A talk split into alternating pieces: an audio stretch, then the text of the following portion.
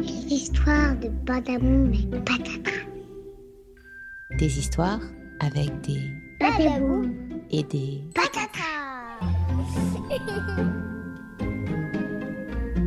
C'est quoi ces histoires? Un ami pour Monsieur Toumini. Connaissez-vous l'histoire de Monsieur Toumini? C'est une histoire qui ne se passe pas ici. Pour bien l'entendre, il faut vous déplacer de six pas vers la gauche, puis de trois pas vers le nord, et surtout, surtout, il faut vous mettre accroupi. Oui, accroupi, car Monsieur Toumini est tout, tout, mais alors vraiment tout petit. C'est un bout d'homme de quelques centimètres. Sa maison n'est pas plus haute qu'une pâquerette, ni plus longue qu'une chaussette. Pour la trouver, il faut bien, bien se pencher. Vous êtes prêts Alors vous pouvez vous asseoir et écouter l'histoire. Monsieur Toumini mène une vie bien ordonnée. Il se lève tôt le matin pour aller travailler comme conducteur de train. Un train tout petit, comme vous l'aurez compris, qui transporte cloportes et fourmis. Il aime bien son travail, mais ses voyageurs, toujours trop pressés, n'ont jamais le temps de discuter. Monsieur Toumini manque cruellement d'amis.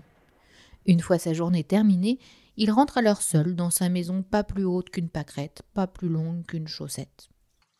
Un soir, après dîner, il se met à marmonner. Ce petit pois était délicieux, mais il était encore trop copieux. Je n'en ai pas mangé la moitié. Si seulement quelquefois un ami partageait mon repas. Cette nuit-là, Monsieur Toumini n'arrive pas à s'endormir. Il n'a qu'une idée en tête. C'est décidé dès demain, je parcourrai le monde pour me faire un copain. Dès le petit matin, Monsieur Toumini quitte alors gaiement sa maison dans l'espoir de rencontrer quelqu'un. Au bout de cinq ou six pas, il aperçoit un lapin. Bonjour, monsieur le lapin, dit-il tout guilleret. Que le temps est beau, que les fleurs sont jolies. Voudriez-vous vous promener un peu en ma compagnie? Bien sûr, dit le lapin. Allons marcher un peu. Mais à peine sont-ils partis que le lapin d'un saut devance de deux mètres monsieur Toumini et disparaît au loin. Cette balade semble un peu compromise, constate le petit homme. Continuons le chemin, nous verrons bien. Mais oh, voilà quelqu'un. Bonjour, monsieur le Loir. Auriez-vous un peu de temps pour euh, bavarder? Bien sûr, répond le Loir. Racontez-moi donc une histoire. Monsieur Toumini, comblé, se met à lui parler. Mais sa première phrase est à peine finie que le Loir s'est endormi. Le petit homme est bien déçu, mais décide de poursuivre sa route. Bonjour, madame la chenille. Que diriez-vous de partager une tasse de thé? Oui, bien sûr, lui sourit-elle.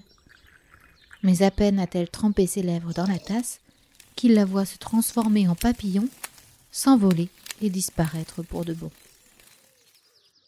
C'en est trop, dit M. Toumini tristement. Je suis si petit que je n'aurai jamais d'amis.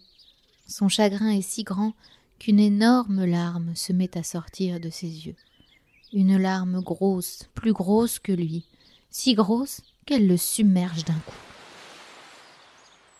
Enfermé dans sa larme, M. Toumini se met alors à rouler, rouler, glissant d'une herbe à l'autre, se frayant un chemin dans la terre, à travers les champs, les forêts.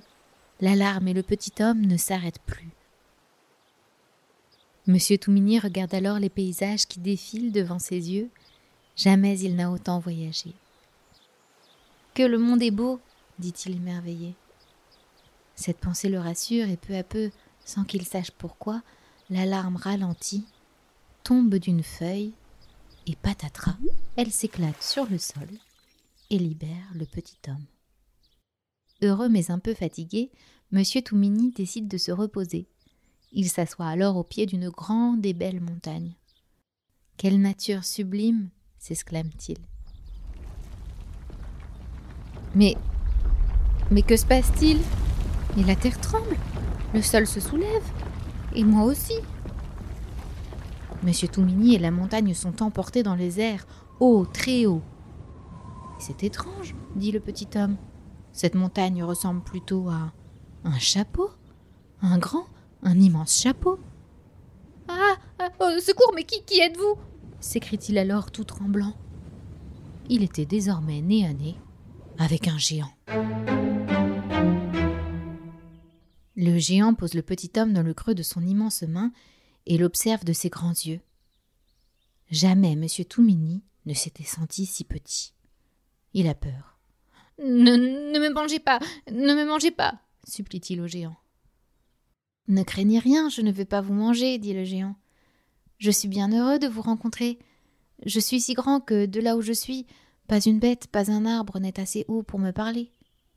Je suis si grand que de là où je suis, pas un cri de loup, pas un miaulement de chat, pas un rire d'enfant ne me parvient.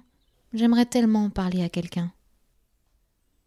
Sur le visage de M. Toumini se dessine alors un immense sourire, presque aussi grand que lui. Il a enfin trouvé un copain. Depuis, M. Toumini passe ses journées tout en bas sur terre, heureux de pouvoir en explorer chaque recoin. Et quand vient l'heure du soir, il monte au creux de l'oreille du géant. Là, il s'y est installé le plus moelleux de tous les lits. Et avant de s'endormir, haut perché dans le ciel, il passe des heures à raconter le monde, à écouter la vie, de son tout, mais alors vraiment tout, tout, tout, premier ami.